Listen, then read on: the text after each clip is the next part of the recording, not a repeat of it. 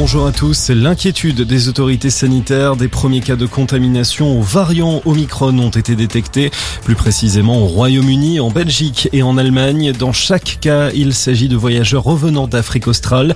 Aux Pays-Bas, une soixantaine de passagers en provenance d'Afrique du Sud ont été testés positifs et placés en quarantaine. Face à l'annonce de ce nouveau variant, on renforce les mesures.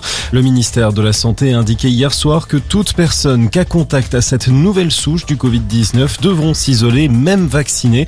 Pour le moment en France, aucun cas confirmé n'a été détecté.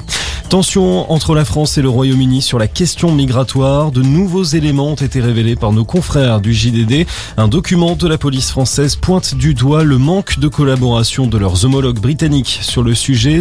Une réunion rassemblant plusieurs ministres européens et des représentants de la Commission européenne se tient aujourd'hui à Calais avec pour objectif de renforcer la coopération dans la lutte contre les passeurs.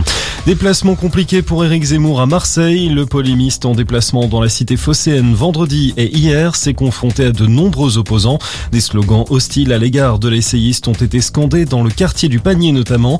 Une passante lui a également fait un doigt d'honneur. Ce dernier au moment de rejoindre la gare Saint-Charles a répliqué.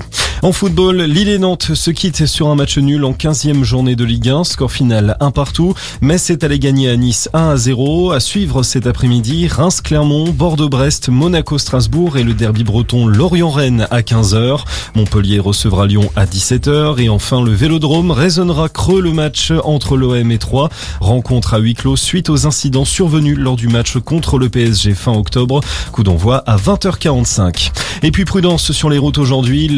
Vigilance orange pour neige et verglas est maintenue par Météo France. 11 départements sont concernés, notamment les Pyrénées-Atlantiques, l'Ariège, le Puy-de-Dôme ou même encore l'Isère. Excellente journée à tous.